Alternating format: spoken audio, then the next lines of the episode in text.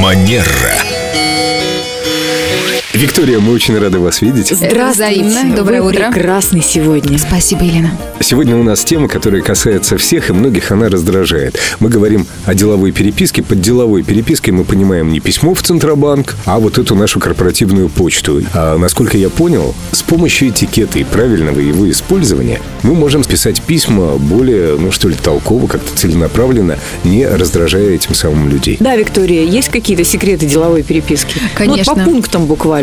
Наша основная задача через свое письмо проявить заботу и уважение о том человеке, которому мы его отправляем. А, по-моему, Каким образом? Как Подожди, это показать? подожди. По-моему, мы пытаемся добиться какой-то своей цели. Что-то от человека получить. Но Пишем Ну, это не ему. отменяет уважения и заботы. переложить на него часть своих обязанностей. Ну что, например, дорогой Иван Иваныч. Начинаем с этого? Например, обращаться к человеку по имени, и тут важно имя человека не перепутать, потому что такие нюансы тоже бывают, и, к сожалению, если это произошло, то, как правило, добиться потом расположения человека бывает довольно сложно. О, В да. частности, У меня были такие случаи. Ой, извини, это не тебе. Э, В частности, например, бывает эм, такая оплошность, которую люди иногда допускают, когда имя и фамилия похожи. Например, Константина Михайлова довольно часто называют Михаилом. а Михаила Костылева Константином. Меня, например, по девичьей фамилии э, иногда называют Катей.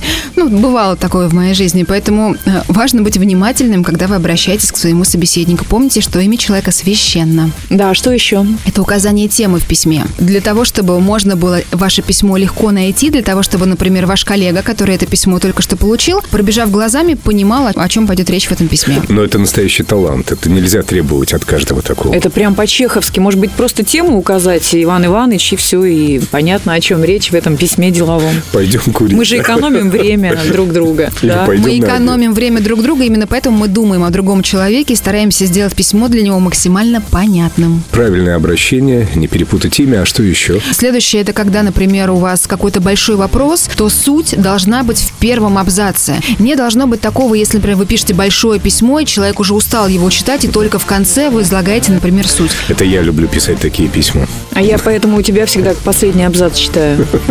Но это тоже нюансы деловой Но переписки Ну, это с не- Семеном мы- Зверевым. мы про нюансы, да, Ну, и есть, говорим.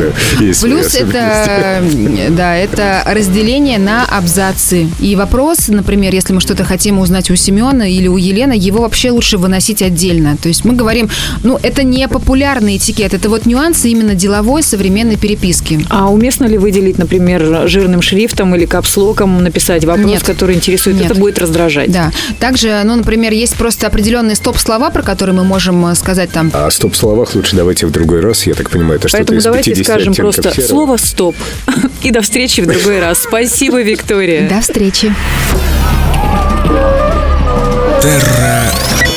Манера.